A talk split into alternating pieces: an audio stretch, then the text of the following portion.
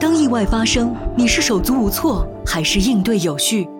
津津乐道播客网络与美国心脏协会携手展开一万个放心急救培训课程，目标是在一年内让一万名听友掌握正规的急救技能，当意外来临不再手足无措。加津津乐道小助手微信号 d a o 幺六零三零幺就可以获得活动详情和报名链接，认证考核还有津津乐道听友的限量折扣。本节目由津津乐道制作播出。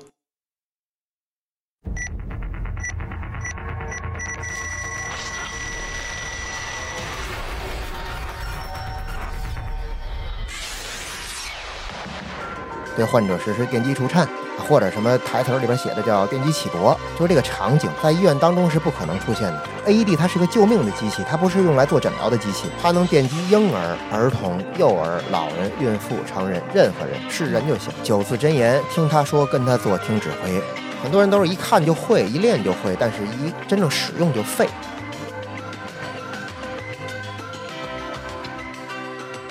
各位听友，大家好啊！这里是津津乐道和美国心脏协会中国培训中心，我们一起搞的一期关于急救和医疗常识的这么一期节目啊。今天我们的老朋友又来了，马老师。嗯，大家好，各位听友好，朱老师好，舒淇老师好。哎，舒淇老师也来了。嗯，嗯我，真的是老师了，现在。哎，对，啊，我也是美国心脏协会的，认证的导师，真是认证的导师啊，对吧？所以这期啊，其实要结合我们这个导师啊培训的时候，嗯我们最常见的一个问题，嗯最近这个在培训的过程中，大家也经常会问，是吧？你们讲这个 CPR、AED E 是吧？CPR 大家都知道，就摁吧，都见过是吧？摁吧。这 AED 这个东西啊，到底是啥？ 第一个到底是咱一讲，大家可能能明白到底是啥，嗯，但是它为什么能把人电过来？但是我觉得啊很多人之前真的不知道 AED 是什么。哎，对，不知道但是 AED 是哦它啥的，原理有是那个什东西么哦摆在那儿，他也不知道干什么用的。对甚至说我们讲完了，大家紧接着又会提一个问题：哪儿有 E AED？啊，这个我当时在第一次上课的时候，呃，我就你问好像就问过对这我真的这个很问好题是奇吧？对然后吧？他跟我说：“你从地图上搜一搜。”我搜了没搜着，啊， 对，就就是现在好像没有一个特别好的没有一个特别好的方式功能让你方便的把 AED 找到。虽然大家也都在做，但是似乎做的也不是特别完善，对嗯吧？所以今天我们围绕 AED 这三个字母这个东西嗯，给大家普及呗，因为听咱节目的有。培训过的学员儿，对吧？对也有我们的小白，根本就嗯不知道这个东西摆在那儿是干什么的，对，是吧？哎，那这期让马老师给大家开课讲讲 AED 的故事啊。嗯先说吧，AED 到底是什么呢？我可以先说一个完全可能跟 AD 不搭嘎的一个话题。哎， 《人民的名义》的导演就是李路老师，这是那部非常火的电视剧，然后是我的一个朋友，然后也特别感谢李路老师一直在我朋友圈一直给我鼓励。他是个很严谨的导演，他哎拍的每一个影视作品的话，每个细节我都看过，涉及到医务这个方面的一些个影视作品呢，我也看过，嗯，都很严谨，但并不是每个导演都能这么严谨的，嗯，咱们可能会看到这样的一个桥段哈，嗯就是我们影视剧里边会有，就是咱们的患者的话躺在病榻上，然后心电图或心电监护从曲线变为直线，对但是然后这个时候我们啊的医务人员拿着我们的手动除颤器，啊对患就者是两个实板儿施是吧哎？俗称俩板儿俩熨斗儿，嗯，对患者实施电击除颤，啊或者什么台词儿里边写的叫电击起搏，就是这个场景在医院当中是不可能出现的。为什么呢？咱们虽然跳题了，但是这个事儿小学语文老师和小学生就把它解决了。嗯，为什么是语文呢？嗯，你想除颤器，除颤器除啥的？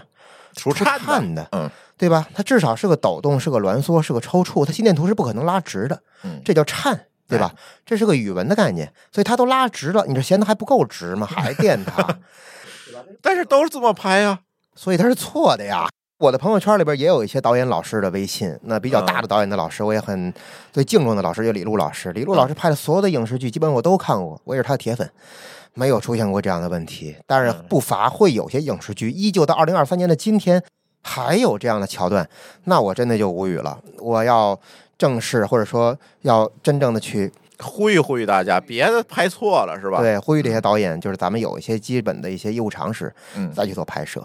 咱们从头开始讲，啥是 E AED？第一个 AD 是个啥？A 就是 automatic，嗯，automatic 就是什么意思呀？全自动，嗯它可以说是一个傻瓜型的设备，就是完全属于是自我能够识别、自我能够去提醒操作者使用步骤的这样的一个傻瓜机。嗯所以它跟医院里边使用的手动除颤器，或者说叫半自动除颤器完全不一样。达到的结果呢，有可能是有交集的，就是我们可以做电转负。嗯那我先要说一下什么叫电转负。大家知道我们的心动周期，或者说我们正常的心率是如何实现的嗯？它其实呢，是因为我们的心脏呢有两房两室，对吧嗯？啊，两个心房，两个心室，左心房，左心室，右心房，右心室。嗯心脏有出口，也有什么呀？入口。出口接着左心室，要出什么东西啊？出血液嗯，出的什么样的血液啊？寒阳血，动脉对血吧？啊，哎，动脉血，咱们简称寒阳血。那入口呢嗯，就是我们的上下腔静脉。嗯那进来的是什么呀？是不含氧的血液，是静脉血，它就是一个发动机，所以它呢有一个心动周期，有一个正常跳动的节律。所以为什么医务人员在做听诊的时候，他说有什么第一心音、第二心音、嗯第三心音和第四心音，哎是吧？心音都不是说一个嗯，它有一个心动周期的。当我们的窦房结，为什么很多医务人员会说说这个窦性节律啊？窦性窦心性律这个啊窦你是做个心电图就得给你写窦性心率正常，大家看那个字儿很眼熟，说这个窦不是窦娥冤的窦吗？哎那个心脏啊，它不是窦娥嗯，但是心脏上面这个窦呢是北京。哎心脏上面有一个标志，是起到北京一样的一个首脑地位的一个标志物嗯，它长在我们的右心房上。它每放电一次，我们其他的放电单位呢，共同有节律的同步放电收缩一次，啊这就看到了一个正常的窦性心率。这窦房结是个指挥机关，首都。当然，它如果现在暂时出现功能障碍的话，我们还有第二个就是替代型的，就是次要的一嗯个指挥单位，叫做房室节，啊它也行，但是呢，它不能取代窦房节。 ，OK，咱们简单来说，一个是北京，一个是上海，或者一个是南京，嗯都很关键。但是起到决定地位的是北京，就是窦房结。所以现在，当患者发生了致死性心动异常的时候，那证明现在窦房结失去了原有的一个地位，心脏它有可能出现不稳定。这时候窦房结没法去指挥其他的放电单位共同有节律的去收缩和放电，嗯，就出现了小鹿乱跳。那这里边呢，刚才我也讲了，有心房，有心室，有左心房，也有左心室，右心房，有右心室。我们既会出现房性的心动不齐，也会出现室性的心动不齐，对吧？它有可能出现不在一个房间，嗯不在一个结构。那在医院里边呢，你会发现出现了房性心动不齐的患者，比如说房颤，我们最常听到的一个词儿，嗯，房性先颤，那证明他现在心房这个肌性组织、这个腔室发生了纤维性颤抖，它最快的时候可以每分钟快达三百到五百次，嗯，收缩速度啊，快达三百次到五百次以上，是不是太快了？呃，就这样了啊，没错抖起来了，它的心电图反映心房的那个地方呢，我们叫做 P 波。跟大家开个小玩笑，人如其名，它就是个 P。嗯，虽然说它也重要，但它显得好像没有那么致命性的重要。哎，而那个心室在医院里边那个心电图当中呢，它那个表现叫做 R，嗯，人如其名，心电图当中的劳斯莱斯，哎，又重要又贵重，嗯，对吧？就是咱看心电图最上面那个尖儿，哎通常那是哎 R 就是波 R 波，你发现了，当发生室颤的时候，阿波就没有了；嗯但当发生房颤的时候呢，阿波还在，或者阿波只是有震荡，但它还在，嗯哦所以 P 波可能是消失的，或者以一个震荡波来去取代。嗯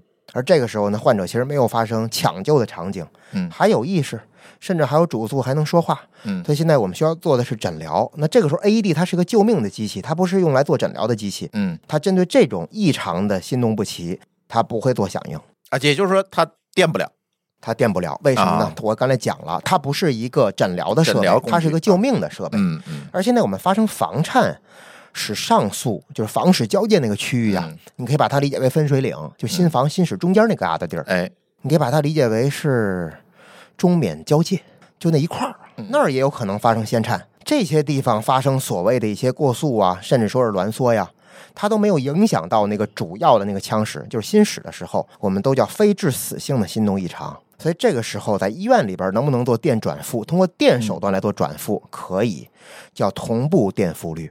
嗯那为什么叫同步呢？同步那个 R 波啊，我说的那个最值钱的那个波，因为你的放电落点要跟它保持一致，在心脏叫绝对不应期。那绝对不应期这个事儿呢，我就不跟大家解释了，嗯这大家很难理解。嗯，但你要记住，我的放电要跟 R 波保持一致，同步，嗯，因为人家没发生室颤，人家心室还能怎正么常样？用了，正常或者说是凑合用吧，哎，还能涉血。如果你给这样的患者用盲除，就直接不看心电监护，或者说 AED 有可能真的出现了某些上的一些分析心率的错误，嗯给这样的患者真的如果说发生电击的话啊，嗯那就把小问题激化为大问题了。啊，你把一个有意识的可能变成没意识了，嗯你把一个有心跳的嗯变成没心跳了。嗯所以，我们老百姓所俗称的心搏骤停呢，其实不只是那个停泊，就是不是那条直线，停泊是最危险的。心电活动完全丧失了，那是终点。嗯一切的心动不齐的终点就是停泊。嗯但是心脏骤停，它其实指的是心脏射血功能异常，啊，它不能正常把血射出来，没有那个出口那个射血功能，嗯而发生室颤，就我们所说的心室这个重要的腔室，嗯阿波那个重要放电的这个单位的地方，它没有一个正常射血机制的时候，虽然心电图没拉直是先颤，但它跟停泊所产生的结果是一样的。它没有功能了，对，它嗯没有心音，没有血压，没有脉搏。但是你非得要纠结，你说心电图还有没有？我只能告诉你还有，嗯，但是呢，不是正常，不是一个正，常心电图，不是正常的心电图，它是一个紊乱的心电图，但它绝对不是一个拉直的心电图。嗯所以我还是呼应主题，你给一个停泊的患者实施电击，你是嫌它还不够直 吗？对吧？你就别电了，你也电不了。AED 是不可能电的，因为手动除颤器呢，我们来控制电或不电，医生手里边会把握着放电器。嗯但是医生不会犯这个基础错误，这不可能，嗯，对吧？对，除非他不是大夫，他是专业人员，所对，以他是专业会人有员，判断，他他不可能犯错误。对， ，AED 呢更不可能，为什么？嗯，因为给非专业人员用的，因为他是自我来去做芯片评估的，嗯他来做分析和判断，他不是让你分析啊，啊，让舒淇分析啊，嗯， AED 不会啊说，看不懂，嗯对吧？而且大量的 AED 上面，说实话也没有液晶大屏，它上面也没有心电监护仪啊，嗯嗯，你看得懂你也看不见呀、嗯，对对吧？还等那么半天，还分析他，快拉倒吧。所以 AED 虽然说重评估、轻除颤，评估之后的结果有可能是能电，但也有可能是电不了。虽然说这个问题很重要，我一会儿也会讲，嗯但请您记住，这个事儿的决定权不在你，嗯而在他。嗯他发现了能除颤的条件，他自然会给你能放电的提示；嗯他发现不了能除颤的条件或心率，他自然会给你不能放电和除颤的提示。哎你把 AED 拆了，它也电不了，嗯，明白吗？哎，有一个美剧，这个时候必须提到了。这个美剧啊，大家可能都看过，叫《绝命毒师》。啊、我看过，呃，《绝命毒师》里就有一个桥段，当这个禁毒局去查一个公司的时候，这个老板畏罪自杀，怎么自杀的？他就把 ADD 拆下来，然后放自己嘴里，把自己给电死了，放嘴里还放嘴里，放 嘴嘴够里。大的， 哎啊，不是，他把那个线拆出来，那个贴片上那个哦哦哦线贴拆出来，含然后啊放嘴嘴啊里含嘴里，把自己给电死了。啊啊！啊。但实际上，你说你要接受过这个培训，你就知道这不可能。这不可能的，啊嗯这是不可能的。而且说实话啊，AED 它的放电能量是一百五十焦耳到三百六十焦耳不等。嗯那我们在医院里边手调呢，最高可以调到三百六十焦耳，注意是焦不是千焦。嗯大家喝的有糖可乐一瓶儿，大概是小瓶三百毫升的啊，嗯是一百七十一千焦。所以你非得说能量的参考值来看的话，AED 放电能量其实也不大，但它是高电速、低能嗯量，同时峰值电压很高。峰值电压，好吧，就是一瞬间产生瞬间能的量电哎压，对，就像抽个大嘴巴一样，对吧？一耳光扇过去，你还没感觉到疼呢，就扇完了。嗯所以它是强调高电速、低能量技术，让心脏能够电转负的同时呢，又减少发生烧伤和灼伤的几率。嗯， AED 本身就是个有创设备，电你一下还不有创啊？对啊，医院里边给您做静脉推注的时候，给您做穿刺哪有创呢？这玩意儿电一次还不有创？嗯它本身就有创，但是是微创，它不是那种严重创伤。嗯但大家记住，自己电自己，首先第一个啊，甭管电的死电不死，AED 电不了你。嗯你想自杀这个事儿，你甭想了，电不了。为什么？因为在你的身上，第一，它必须要分析到可除颤心率，它才能完成下一步，叫 charging，、叫充电。英文好的同学可以帮我纠正一下啊，这个英文叫 charging，叫充电。嗯它如果没有分析到可除颤条件，哪怕是迈锐，就是我们中国国产的机型，它是预先 charging，叫预充电啊，嗯它先充好，它也不可能给放电提示。嗯甭管后冲还是前冲，它都不可能给放电提示，是因为它压根儿它就发现不了可除颤的心率，它怎么会建议你电它呢？电不了。所以自己电自己是不可能的，想都不用想。但是这也映射出来，这个设备其实就是给普通人用的，而且它相当的安全所。以刚才我说了一个小口诀，叫 AED 是重评估轻除颤，能电或不能电，电几次根本就不由你说了算，对，谁说了算啊呀、机器说了算。 AED 说了算、a d 里边芯片说了算嗯，这个就是 AED 为什么卖这么贵的一个原因。说我的很多学生说，马老师，我在你家里边买个 AED 行不行？我知道你也代理 AED，你们全国都卖 AED。我说是啊。说现在你卖台 AED 多少钱？我说零售价反正两万五到两万八，这么老贵啊？哎，说对，大说我家要第一反应都是说我这找个你买呢，毕竟咱们是朋友。我说我给你买的话，也就打个七折八折，嗯，再便宜点买的多，咱们再打个狠折，对也不会太便宜。嗯说两千块钱就买了，那没有，真买不了。嗯，它为什么这么贵？第一，它是个三级医疗设备；第二个，芯片呀，除颤电容啊，嗯，导电凝胶啊，嗯导电凝贴，包括你电极贴，嗯，对吧？这都是钱呀。嗯，所以它是救命的机器。对啊，呃，这个设备呢，一会儿我会跟大家讲一下，就到底它这么听起来挺玄乎的哈，哎，嗯其实用起来 so easy。可以给大家讲讲这个怎么用，因为不是每一位听众都接受过咱们 AHA 的培训，是吧？他可能遇到这种情况，什么情况下要用，或者说这个东西到底是嗯应该怎么用、干嘛的？好，第一步九字真言，听他说，跟他做，听指挥。第二步八字真言，开关、连接、分析、除颤。哎，说在科上，马老师这事儿能讲俩小时。哎，嗯现在我先给你两句话给你解决了，嗯把俩小时这个就讲完了嗯，啊，真傻行瓜的，傻瓜吧。是很的傻瓜，嗯这个东西其实是很傻瓜但。今天不能就这样下课呀，对呀 那这哎这期节目结白束录了了，对吧？呃，十五分钟嗯结束本期节目，啊第一部激活呀，每个活机器还真不一样。你看啊，我用过的机器啊，全世界的机器基本我都用过，第一步，他先把这个机器找着，拿过来放在那儿，哎，我怎么开机，对先吧？放在一个正确的位置。嗯为什么我老强调放在患者的头侧和你的同侧呀？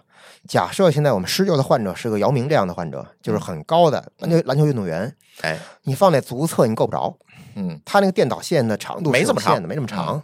第二个放在你对侧你得够，有可能会误操作，对吧？对，所以放在你的同侧和患者的头侧，这是个细节啊。哎嗯第二个呢，激活激活方式都不一样。你看有怎么激活的？第一个有按开关的，嗯；第二个有开盖就亮的；嗯第三个有既开盖又按开关的。啊我说实话，我个人推荐按开关的，大家知道为什么吗？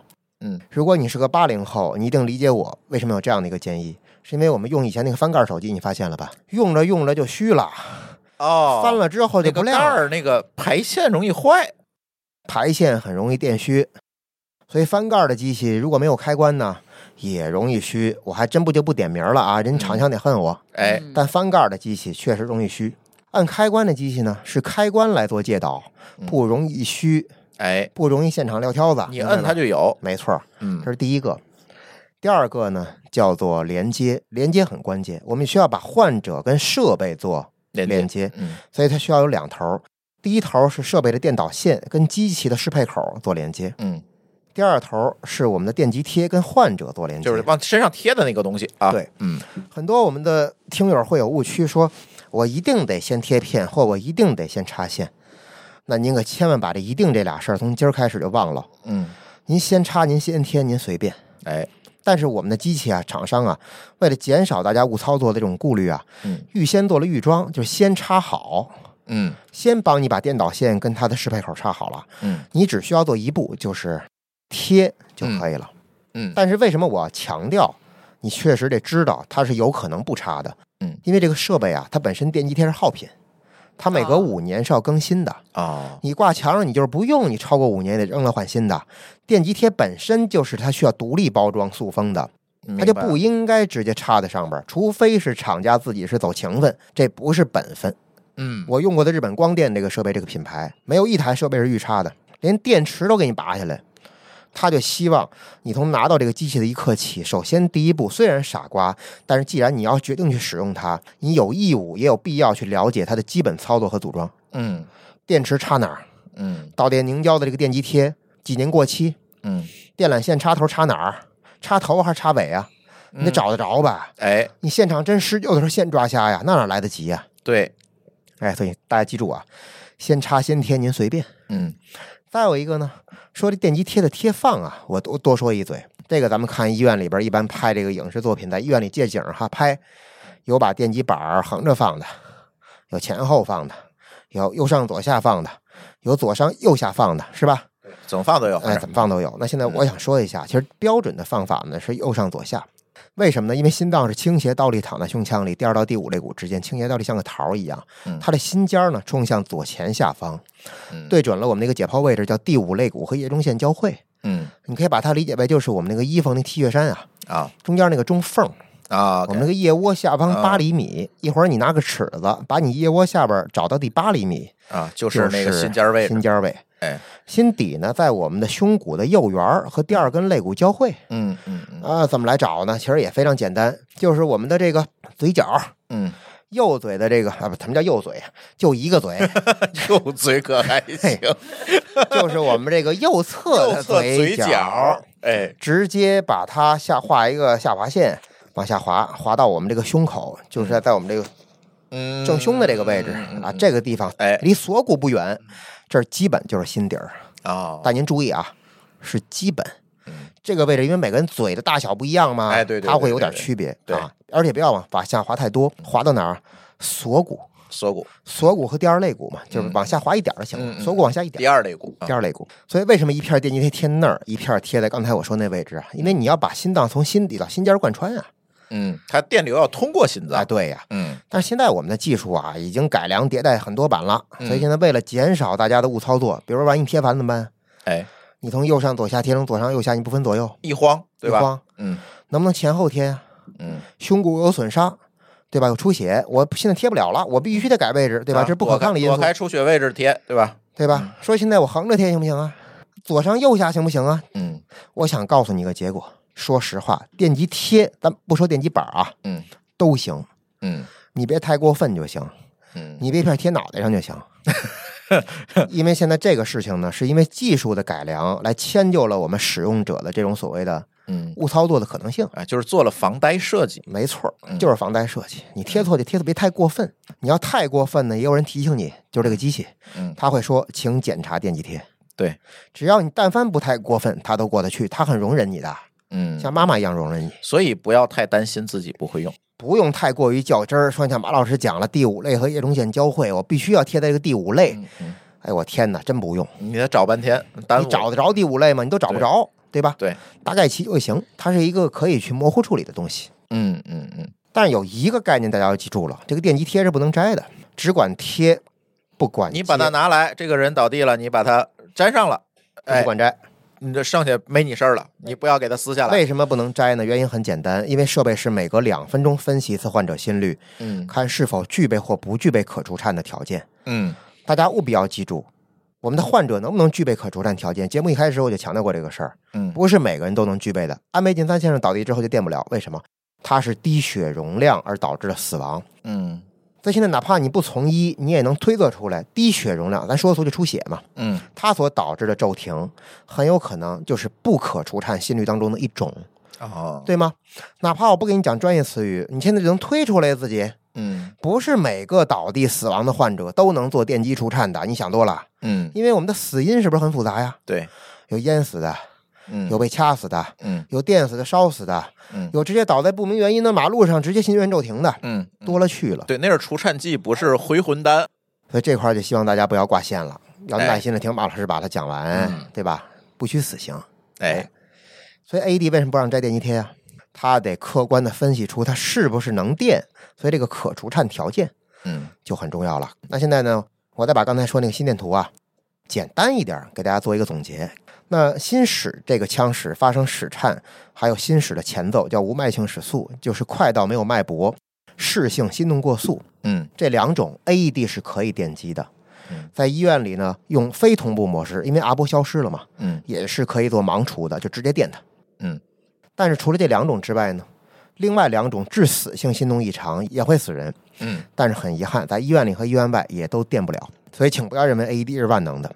那第一种就是停搏，我已经说过了，就它一拉条直直线了它拉直了，你现在还不够直吗？嗯第二种呢，也不抽象，叫做无脉性电活动，没有脉搏，但是电活动尚存。怎么理解呢？这个车呀，一插钥匙啊，踩油门不走，确认挂的不是空档，是一档，嗯踩油门不走，但是有没有发动机的动静儿？有点儿，啊，但是就是它不走就是不走。嗯，那什么叫做停泊呢？就是连动静都没了。不但是没动静儿，发动机根本就是冷的，嗯，就是彻底趴窝不转了。凉了，嗯这叫停泊。嗯，所以呢，这个无脉性电活动呢，高频率发生在什么样的患者身上呢？这大家很想知道是吧？哎，那什么样的伤情会导致发生这个电不了的，又能死人的异常心率呢？第一个就是肺栓塞，啊我，上期节目已经说过了，注意这个节目排序啊。嗯对，嗯，第二个呢，就是窒息，被掐死的、淹死的、喉头水肿死的，严重的，比如说我们的这个哮喘发作的时候憋死的嗯啊，包括还有扼颈，这就属于故意杀人了嘛。嗯当然，除了上吊啊，嗯，上吊不是窒息，上吊是因为限制了颈总动脉的血供，哦，你憋气还能憋两分钟呢，勒一下你就勒死你了，嗯不是憋死的，是因为颈动脉一瞬间没有给脑部的血供，一下就没意识了。哦所以，这事儿大家千万听友别有误区，嗯说上吊是给憋死的，嗯后边半段才是憋死，啊，前半段是丧失意识。他是先没意识了，是颈动脉一下断了血供，那会儿还没哦憋死呢。你要给他解哦绳下来还能救，哦，好吧？那时候还可以做 CPR，没毛病。嗯那个嗯，当然你要掉了十分钟了就就凉了，拉倒了啊，嗯掉了五分钟基本也意义不太大了，嗯，三分钟啊，没问题，问题都不太大吧，嗯也不能说完全没问题，这个是另外一个话题，咱们搁在那个若干期后边再 讲，哎，好，有关上吊的预哎防，。继续挖坑，还上吊的预防科，还行，好，所以大家知道安倍晋三是因为啥呢？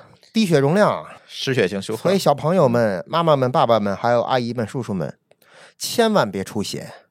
嗯马老师后边一定要开一期专门讲一期出血这事儿。你一分钟给自己挖俩坑儿，谁挖的坑儿谁填，行，嗯 可以。你知道低血容量造成的死亡率有多高？嗯咱们再举个例子，前两天重庆快递小哥在门口被保安大叔啊，看那个捅了，了嗯十四刀。对，先不说大叔这刀从哪儿来的，嗯我就先说幺二零到来之前，这哥们儿就已经走了，对，幺二零没有机会。嗯我再说，幺二零就是来了，他没走，他嗯也没有机会，他一定会死在路上，对，因为低血容量太可怕了。而且十四刀啊，十四个窟窿，你怎么堵啊？而且他刀刀都杵在了腹腔和胸腔，你要刀刀都杵我大腿外侧嗯，注意我的用词，外侧还是外侧，外侧嗯你还别扎我大里边儿，哎扎里边儿还不股嗯行，啊动脉，哎，我还有点机会吧，他都扎肚子、扎胸，现场就死，根本没机会，一点都没有，所以他死于那个死亡率远远会高于骤停，嗯，都没机会，流干了，流干了，啊对，血流都干没了，机会，一对点儿都没有。所以妈妈们一定要避免小孩儿在今年的春节，第一，高危运动不许玩儿。嗯我就下个死命令，嗯你别看我们还没孩子啊，嗯单身女性有机 会啊。嗯，嗨，第一，不许玩高危运动，嗯因为真的有很多不可控的因素。嗯前两天深圳知道吧，嗯，夏天那事儿，翻滚过山车倒转，对跟后边追尾，嗯，后边就没再报。我跟你讲，死俩，死俩，开玩笑呢。第二个就是炮竹这个事儿，我特别有我的个人观点，放炮，咱们就别放了。嗯第一，污染空气；第二，你知道原来我小时候每年同仁医院急诊啊都爆，为什么呀？全是崩瞎的，不崩瞎了应该崩一个智力障碍。我跟你讲，还放炮这个事儿呢，我也有我的个人意见和观点，嗯听听响就行了，实在想放就放花，嗯，别放炮，二踢脚千万别放。还会有伤害，崩你一下啊，所以刚才就咱们从那个低血容量就说到这些个有可能导致出现的一些伤情啊，嗯创伤性的损伤特别容易，嗯，家长们一定要小心，在这个年底啊，马上过春节了，特别小心年底容易出事儿，真发生低血容量，咱们因为比如说玩滑板，突然那滑板到马路中间去了，你过去追去，给你撞了，出血了，嗯发生了 PEA，就刚才我说那个无外形电活动，在医院里我们叫 PEA，嗯，用英文来代称嘛。哎，我说实话，手动除颤器都电不了你，就电不了啊，它属于不可除颤条件啊，嗯所以电电手段您就甭想了，我只能给您做药物复苏加物理复苏，能不能活咱们就说实话一半儿一半儿了，嗯就看着来吧，太看天运了气看情况吧。嗯所以咱们尽可能把这个危险啊，把它杜绝到萌芽，嗯，让它没有危险，是最好的不，出意外。嗯哎， ，AED 都是到最后了，最后一道关啊，最后一道关，对吧？哎能不用咱就不用，是，用上了证明就已经不乐观了，嗯，但总比没有强。对，真你要说你该用时候没有啊嗯，更完蛋。为什么呢？晚除颤一分钟，生还率锐减百分之七到百分之十。你放心，心电图也好，心电监护也好，大家想一个想一个场景啊，有画面感的场景，嗯它不会现在从正常窦性心率，现在恶化为停搏，瞬间恶化为停搏呀，嗯哪儿那么快呀？对，它会先有挣扎期，那我们所说的什么震荡波呀，对吧？甚至有规律的扑动波呀，嗯就出来了。没有规律的扑动波也会出来，它总得有一个挣扎期，一个啊过程，过程吧，不是马上，不是对吧，马上就拉直吧？哪那么快呀、嗯所以在这个挣扎期是 AD 特别需要做贡献的时间，因为到了停泊期，他想贡献没戏了呀。我刚嗯才讲了，他那们已垫经哎不了啊，解决不了了，解决不了问题了。嗯。所以你越早拿过来越好。这在什么时候拿过来？就是因为有的朋友没有学过这个培训哈，什么时候倒拿地过的来？一刹那，嗯，那简直是太梦幻了。是的，是挺梦幻。除非一个场景嗯，你自己身边有，你倒到 AED 旁边了，对倒哎对倒在地铁呃站里头，倒不是，嗯我的一个好的朋友，也是一个我的学生，嗯在他的车里买了一台，在他的家里买了两台，家里条件说实话比较好，嗯，别墅哎，每层各一台，嚯，这有点过了。车里各一台，自己的车嗯各一台，每层各一台。嗯，嗯这经济条件是呃，杠是杠的，，但是啊如果说没有这个条件，或者说没有这个意识呢，跟您说在哪儿，您去拿。嗯第一，所有的地铁站必有，嗯，您把我这“必”字儿记住了，嗯，必有。二零二三年的今天，地铁站必有，嗯去那儿找。第二，所有的火车站必有，嗯，嗯所有的飞机场必有。飞机场肯定有，对，应该不止一个吧？那别呵，哪能一个呀？啊，不够用啊，都不用说别地儿，咱就说大兴机场吧，咱们北京首都地标标志，嗯对吧？大兴机场 AED，我估摸着最少二百二百，那还挺多的它大呀，二百台，啊，啊，那还挺多最的少，它是按平米算的，啊。单位空间之内必须有。嗯地铁站现在都不是一个，都俩。那天我去天津南站还看了一下地铁、高铁，它就一个，嗯最少一个，条件好的，你我跟你讲，那个阜成门、嗯天安门、嗯，王府井，你看吧，多着肯定呢，安全，对，多的是。AD，您去哪儿拿去，啊亲爱的们？如果您要做顺义别墅区，我还说实话，必须倡导物业去采购。嗯我有一批京东的这个高管的学生，人家住的条件也还不错啊，住在咱们顺义的别墅区啊。别墅区没地铁吧？没有，去机场来不及吧？嗯家里也没买怎么那办？离得有点嗯远，啊直接给物业施加压力。嗯，我这么好的别墅区你不买吗？哎，嗯，作为物业公司你不给我配吗？对对，我第二天给你谈了，我给你谈和了，给你，嗯对吧？他们对让他们买。嗯，物业其实应该备，我感觉，按理说应该背，对老旧物业可能背不了了，新的物业必须得背，嗯，嗯没这意识都不行。我看南方有一些小区，他们没有物业嘛，他们就会自主的一个楼集他们资是吧集资买一台，呃，有我哦们在南宁培训完了之后，广西南宁市的一些个业主嗯自发的去做找这个业主委员会去买了，嗯是这样。就大家如果说有 AED 呢，提高生还率，但是也不要说把所有希望都寄托在 AED 上啊。我哎先把这句话说那明白了。首先它可获得性它确实呃，不但没是有可这获么得高，嗯性，因为 AED 只是建立了一个什么呢？就是电转负功能，嗯但它不能建立循环。循环的建立一定要通过按压。大家最容易忽略生活当中就是很多看似廉价，就像我们跟妈妈的关系一样。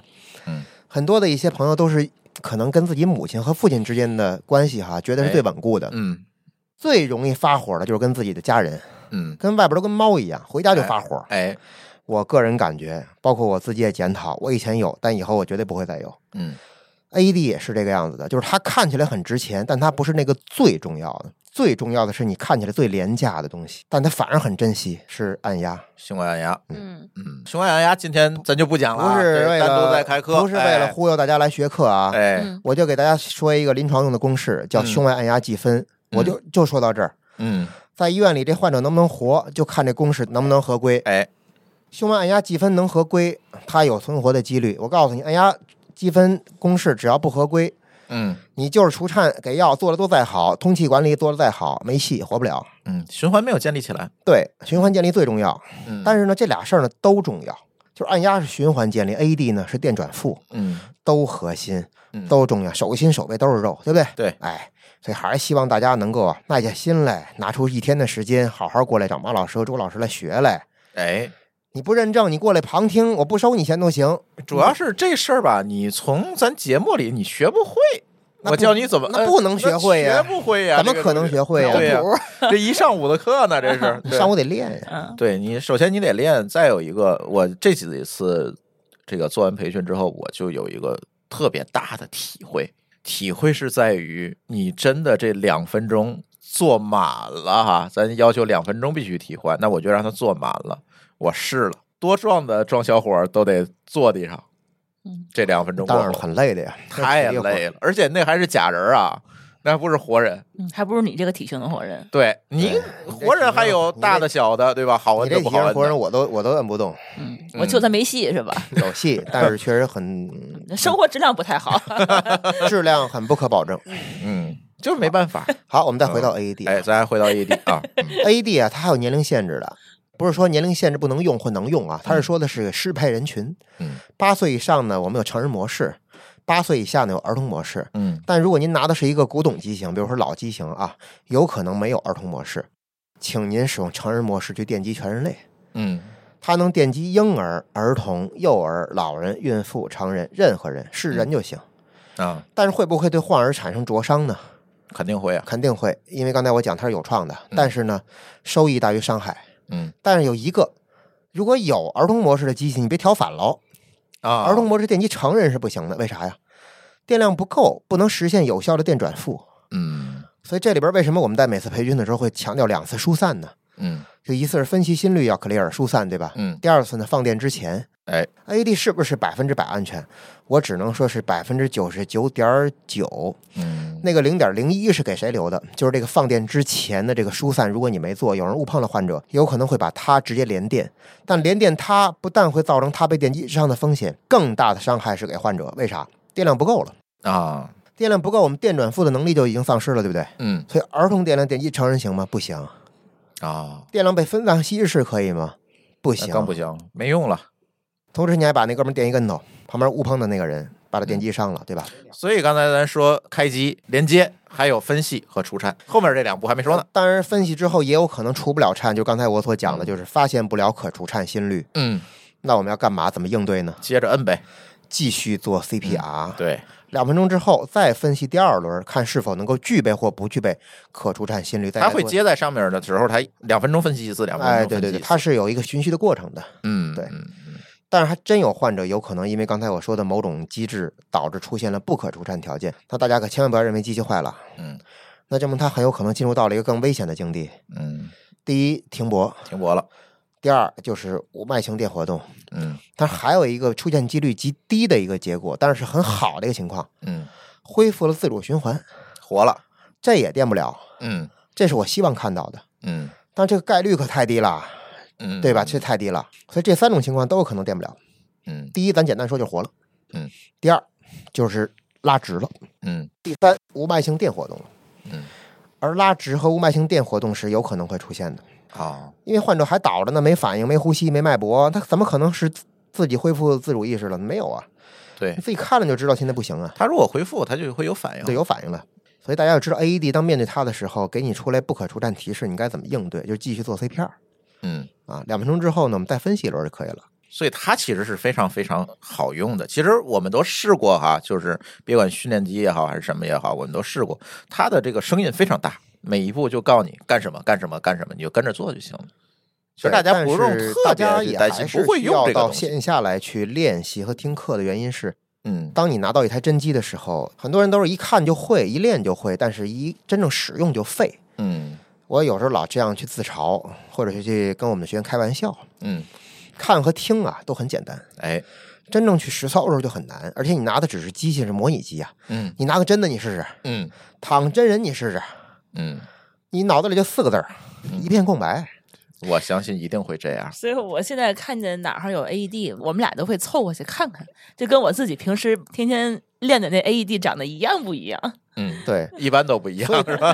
都会出现，就连外形、尺寸、颜色，包括电导线、电极贴的插片的这个插口，对，都有细节出入的机型。当你拿到的一刹那，你就慌了，知道吧？ 是的，是的，说啊上次新买的 AED 的那个训练机嗯到了以后，然后它不提示你要插那个线嘛，嗯然后。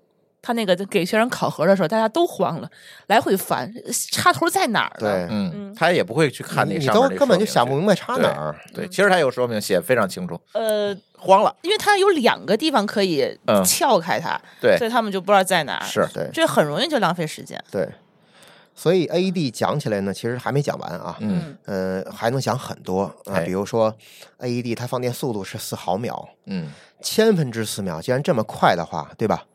那是不是我们现在我个人来讲的话，更推崇使用恒定能量的 AED 呢？呃，马老师这个话题呢，可能是要打击一片厂商的。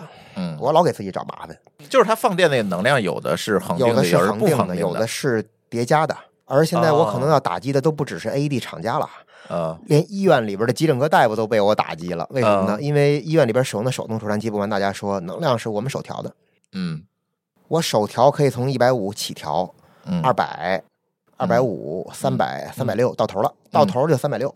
嗯我们普遍认为说，经胸阻抗高的患者，什么叫经胸阻抗呢？就是电阻高的患者，电阻高，比如说他是一个超级大胖子，嗯，因为大家知道甘油三酯是不良导体嘛，嗯水分它是导体，对吧？对对，所以超级大胖子有可能出现经胸阻抗略高。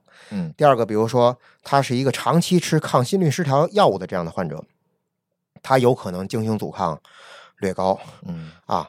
当然，还有一些可能有一些其他外伤，在外科做过其他诊疗的患者，体内有一些异物的患者等等等等吧。嗯而经胸阻抗是一个比较容易探讨的话题，我承认这个也有，嗯但是现在的技术已经改革到什么水平了呢？就是其实我们发现，嗯，第一次首轮除颤如果没有成功，你叠加能量放电和你恒定能量放电的这个成功率没有太大变化，哦，就是加与不加你，加与不加没有太大变化。啊哦但是加所产生的负面意义是什么呢？加所产生的负面意义是电击伤啊，嗯会引起灼伤啊。嗯所以，如果现在我们外边卖的 AED，如果它不是手动除颤器，它是一个自动除颤器，嗯，它的能量是自动叠加的话呢，就会有争议了。哦，我们更需要让厂家去聚焦技术改革的环节，应该是首次除颤成功率，嗯，就是拿过来电一次就搞第定，一次就管用，嗯，就跟奥运会比赛一样，嗯哪有让你重复去跳鞍马的机会啊，大哥？嗯你不就跳一下儿，这分儿不就出来了？嗯，我这千锤百炼就靠这一哆嗦，你知道吧？对，我就一次电搞定，这是最好的。嗯你能一次搞定的，别电两次。说非得电两次的，咱就别电三次，啊，越少越好。所以这个现在目前我觉得应该是厂家作为技术人员嗯，需要去重点考虑的一个技术壁垒。我个人意见啊，但是说到这个技术壁垒的一个问题啊，就是我们如果去网上真的去搜，我要买一个 AED 是吧？我们会看到好多好多的品牌，呃，刚才我说的这个使用细节嗯不会出现在说明书里，不会有。当然不会有。但是这里就有问题了，这个 AED 有没有好坏之分？什么品牌就跟咱买手机似的，对吧？三星好你，华为觉好得，你觉得好苹果和三星会说我我比三星强在哪儿吗？啊不会啊？对啊，所以我这样吧，我嗯来就列举几个品牌吧，哎，给大家讲讲这些品牌的特点，一点儿不偏不向，不左嗯不右，好吧啊。？哎万一你们听完这期节目去淘宝买 AED 去了呢？，听完一定要找马老师买 对呀，找朱老师买也可以。开玩笑啊。比如说美国的菲康，菲康这个品牌呢是美国比较有悠久历史的一个品牌，仅嗯次于卓尔。卓尔应该是 AED 最老的牌子嗯了，Z O L L，它也是美国品牌。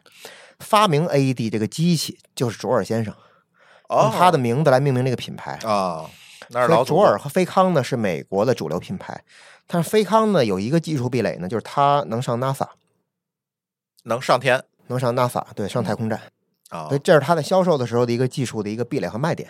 ，OK，就是它的抗干扰能力、抗环境的干扰能嗯力啊，抗包括整个的一个误操作的干扰能力可能会更强。嗯索尔呢，作为一个 AED 的一个发起者，作为一个 Number One 的品牌，就不用说了嘛。嗯对，技术这块儿，我觉得应该算是首屈一指，嗯，它应该算是所有的技术开源的那个 Number One，哎，就像马斯克的这个特斯拉一样，嗯，他把技术开源了。对，卓尔应该是 AED 的技术开源的这个嗯第一个人。嗯是，卓尔。像日本的光电，咱说实话啊，日本光电这个品牌的这个技术壁垒的话，大部分都是采用和借鉴了卓尔，它都不能说是自研的，应该是借鉴的。嗯韩国有拿伦，呃，中国就多了，迈锐啊，包括还有迈邦啊，啊，包括还有九芯啊，各种然后品牌国内现在有这么多了多了去，还有韦斯特啊，多了去了。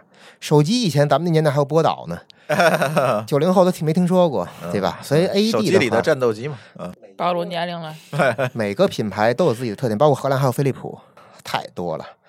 呃，我只能说，我建议大家去购买什么样的品牌呢？你看一下它这个厂家成立的时间，就像汽车一样，大家都有这样的一个生活经历，就说我买汽车，刚上市的汽车不太建议买，嗯为什么？你会替他试错，没，错儿，我会替它试错，我成为小白鼠。 哎，我买为什么买？比如说德国大众，尤其买这个大众里边的像呃宝来嗯，包括像这个帕萨特，帕拉特，哎哎帕萨特，你看它多结实啊！嗯因为它有着用户长达十年甚至十五年的使用的这些个积累了，嗯，它技术已经非常成熟了。哎，但是新品牌、新的款式，我们就不太敢买。嗯它，AD，我个人也一样，我个人感觉也一样。成嗯熟品牌哎，你像卓尔，咱甭说了，这这快这好一个世纪了，快对吧？啊飞康，呃，日本光电的话也至少五十年了。 ，OK，然后韩国拿伦，我们中心还代理这品牌嗯也三十多年了。中国迈瑞上市公司嗯，至少在这个实力上有保证，哎，对吧？嗯，其他我不提的，厂家就别骂我了，啊，对吧嗯？飞利浦其实也不错，飞利浦也很很老的牌子啊。嗯嗯嗯。荷兰的话，觉得至少应该一个世纪了吧？飞利浦，那天我在 Apple Store 苹果店嗯看到他们那儿的 AED 就是飞利浦的，啊，所以其实我不想说是把 AED 给大家做个三六九等去划分，这样的话不太公道。嗯我只想就作为一个成年人，大家也是成年的消费者，你去思考这个问题，其实你心里有答案的。是的，你买哪个品牌，我都很支持，因为售后只要是老厂家，只要是实力厂家都不会差，对吧？售后都不会差。嗯，但是希望大家是能先来学怎么用 AED，哎，啊而不是买哪个品牌，你着什么急买呀？嗯，你嗯还不会用呢你，连用都不会用，你买什么买，对，对吧？这是个一个问哎 题。你买哪个牌子真出事儿了都能顶用，我就告诉你吧。或哎者找我们买，我们教你怎 么用， 强行植入哈。哎，还嗯有一个问题啊，这个东西有没有保质期、有效期啊？这些问题 AED 既然作为一个电器，嗯您家里边的电脑、您家里边的汽车、您家里边的洗衣机嗯能用一辈子吗？嗯，不能呗。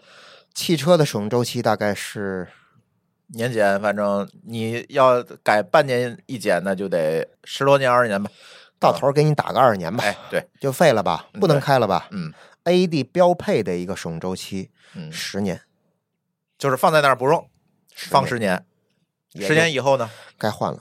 就换了，整个换。但是我承认，因为啊你想，你开德国大众比较结实的牌子哈，嗯你说这个桑塔纳，嗯有的像驾校里边教练车、嗯，二二十二三还十能年开都在吧哎那儿开了。嗯 AED 其实有的也能用，嗯，但是你要从使命周期来看的话，毕竟它里边原部件儿它是要老化的，老化了。所以从它的这个说明指南来看的话，十年是最好换掉的，哦，对吧？它不能用一辈子，大家不要太过于想我买什么都要用一辈子。这个世界上有一辈子能够保鲜的东西吗？嗯从食物，对吧，到家用电器，嗯甚至到黄金嗯。黄金倒是永流传，但是我看的广告不是这么说的，说的是钻石永流传，哎，对吧？黄金遇热还化呢，对，形态还有变化呢。钻石应该也会有形态上的变化，因为它属于物理嘛，它掉地下会碎，它会碎呀、对呀 这我知道。你甭老想着说我花两万块钱买一机器，哎呦不行，这么贵，我得使一辈子。所以它还是有一个有效期，对吧？而且里头还有耗材，对不对？电极贴五年，电池五年，机器就十年，啊，就是这十年当中，你还得换一次电池，换一次电极贴，那必须的。我们人生能活几个十年，也是哈。，对吧？你能换几次掐头？去尾，您能换几回？哎，而且咱最好就是一直不用它哈。对呀、你不用不是更好？但你需要它的时候，也不能没有，其实对吧？呀哎也不要因为这些太贵了，大家不要老因为这个事儿纠结算大账。嗯对，我一个海南大哥最会说话了，啊，凡事算大账，哎，对，这些问题根本就不能去想，知道吧？都不要去想对，啊嗯！他当时从三亚打着飞机来北京学我这课，你信吗？啊，真的啊，不骗你嘛，张斌，我叫张老师嘛，俺大哥嘛叫张老师，嗯虽然我是他老师，他飞机票比我上课这个课时费那贵得多还高呢呀。 对呀，他为什么来呢？第一，他想听最高版本的；嗯第二个，他觉得我要算大账，我岁数大了，我妈岁数大了，我孩子现在已经长大了嗯，真出现问题怎么办？嗯我得学一扎实的，嗯我就来了。哎，那我也对得起他，对吧？您这么老远来，我把最好的给您。嗯嗯，所以买 AED 也是一样，您不用纠结能用八年还是十年，电极贴两年还是五年，因对为有些厂家是两年一换，有些是五年一换，有些卖一千五一副，有些卖八百一副，你不用纠结，好吧？嗯你选择一个品牌、厂家、售后值得你信赖的，价格合理适中的欧了，嗯，嗯它能卖，这证明第一个它有生产资质，生产资质叫什么？叫三级医疗设备。嗯，国家替你早就把好关了，你着什么急？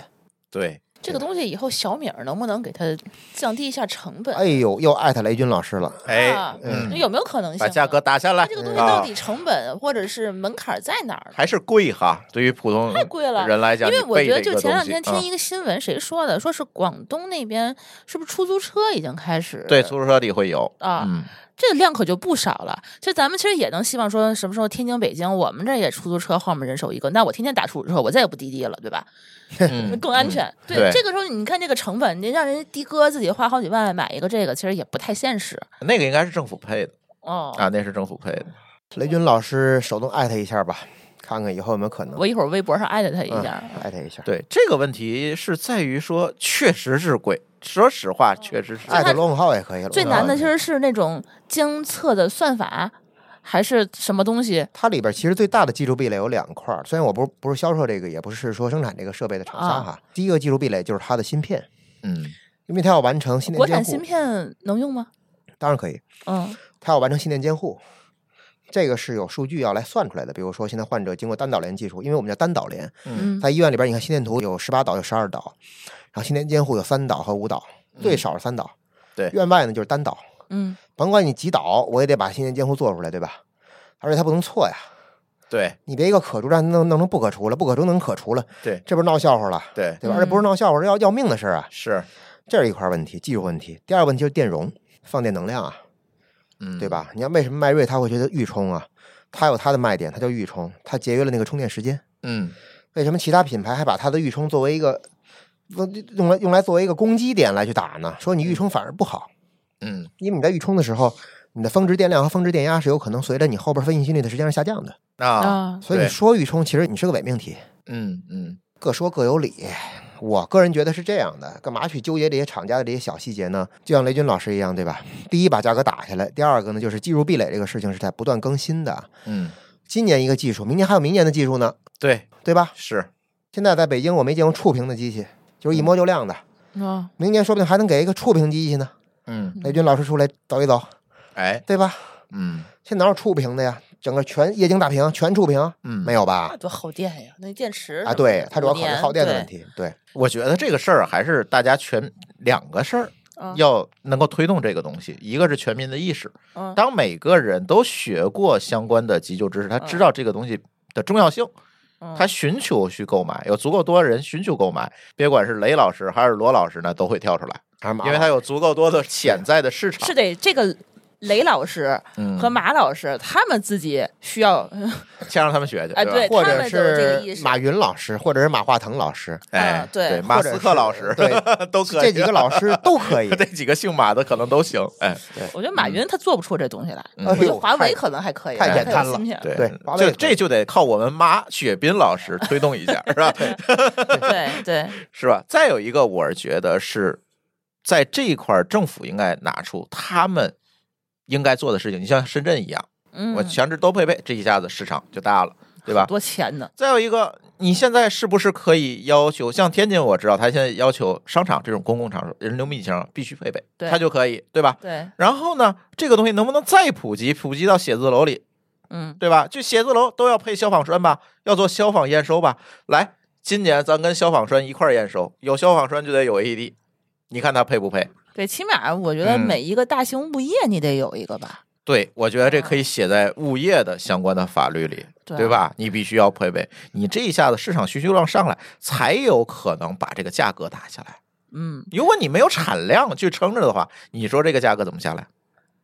对是不是会有这对个问题？对，你这么一算的话，其实需求还是有的，嗯只，是大家都不重视，因为中国这么多人呢，你现在平均算一算，我们人均拥有几台 AED？呃，你这还得算无患雍县以东还是以西呢？嗯，对吧？以东东部沿海可能还好 点儿，那以西那可能几百公里都找不着一个 AED，嗯，就没这东西，呃几百公里可能都找不着一个医院。那嗯，到了西藏、青海之类的地儿，都看不见一个人，那倒呃是，上次我去那个横断山脉地区啊，就是贵州云贵川吧那块儿旅游，到大山里，人家的路牌就写着。附近两百公里无医疗机构，请谨慎驾驶。对，嗯没错儿，尤其像无人区都是。对啊，那还是自己背一个 吧。啊，这种情况旅游的下时候背个哎 AED，所所以以哎往有车车载 E 后头就 AED，嗯，有车载车载的， AED 对，我看那天也是刷抖音，也不是哪个热心小哥哥在车后面放一个，他那个车贴上面就写着车后面有 AED，嗯如果你需要的时候，请打碎玻璃，我不会追责，就类似于这种嗯，话。现在有那种嗯车贴，专门有做那的种车贴，嗯对对对，嗯，这看起来还挺好的。就是一大家都要有这个意识才行。好了，那我觉得作为听友呢，今天听我们讲完了这一期内容，我觉得更多的应该不是把注意力放在这个设备上，更多的应该把注意力放在如何使用和哎如何，知去识，上，嗯如何去更好的建立高质量的一个院前干预的这个问题上。嗯高质量的院前干预不能只是垫付率，我们还需要做气道管理，我嗯们还需要做体外循环建立，嗯我们甚至在某些国家，甚至可以做给药。哦，在培训体系当中，我们可以培养非医务人员做给药的技能，嗯但是只是在中国地区的话，我们这个给药技术只能是在院内，我们院外是不可以。但是不许弄的，你啊在国外某些允许的国家，你学会了这个技能，你是可以给药的，嗯嗯就是正确用药是没有问题的啊。，对技能反正我给你，是看各个国家不同的一些个约束对啊。对所以对就希望大家呢，这期我们以 AED 作为药引子，嗯然后更多的能够在二零二四年的一月份嗯嘿嘿， 通过津津乐道，哎还有我们的中华区的培训中心，找到我们全国各地的老师，尤其北京的小马儿呃哎和天津的小朱，哎然后来真正掌握一个生存技能，为你的家人和你自己和不可去预计的未来呢，能有一个真正的一个保障没错，啊！一天的时间就能够把它掌握了，是的，只需对要九个小时。九个小时就可以掌握，这个很划算哈。对啊，嗯给自己和家人一个保障嘛。对，行吧，我觉得不行，这期接着抽奖吧，再抽仨好家伙，你每期抽啊仨，，我每期抽仨，好吧，还是最佳评论啊，嗯啊，在还是小宇宙吧，啊，最佳评论，最佳评论呢，我们选三个，五折参加这个培训，嗯全国五十个城市你都可以就近啊都可以去，五十个城市连乌鲁木齐都有，你放心，对吧？嗯连拉萨都有，哎，拉萨都有，你看看，大嗯部分的省会城市和一二线城市都有点儿。对嗯都有啊，五折，五折其实是贴钱了啊啊，，就五折多少？就是钱？呃，六百块钱，原价是一千二百块钱啊嗯，啊六百块钱五折，我们就抽仨，多了送不起，好吧？我们抽三个最佳留言，然后送出我们的五折的 H A 的急救培训课程，嗯好吧？嗯嗯，其他的同学，如果你想报名呢，你就直接报名，我也会把报名的链接嗯呢放在我们节目的节目简介里面，你直接点击报名就行了。嗯，每月都有课，嗯然后呢，五十个城市都有课，嗯每月都有五十个城市，而且如果你能凑出足够多的团儿来，嗯随时开课，好吧？啊，可嗯以开小课。哎啊，可以开小课，开小班儿开小课、开大班儿都可以，好吧啊？比如说企业，你想连着 AED 在培训一块儿搞，嗯，哎，也可以嗯。如果你想买 AED 呢，刚才马老师说了，找他，好吧对？找我也 行啊，对吧？嗯对哎，嗯如果想听我们马老师授课，那你就是选择北京场；嗯，对啊对，如果想听我们朱老师授课，我们朱老师哎也也可以选授择课天津啊场。对啊天津场，嗯对，天津场，哎，对，好吧？行好嘞，那我们这期好节目这期节就目再见先啦跟大家聊到这儿，拜拜。拜拜。拜拜。感谢您收听本期节目。本期播客节目由津津乐道制作播出。你也可以在我们的官网 d a o 点 f m 找到我们的更多内容作品。如果您喜欢我们的节目，欢迎在微信、微博、朋友圈等社交媒体转发分享。您的分享对我们而言十分重要。如果您希望与我们互动，可以关注我们的微信公众号“津津乐道播客”，天津的津，欢乐的乐，道路的道。在关注后按提示操作，即可加入我们的听友社群。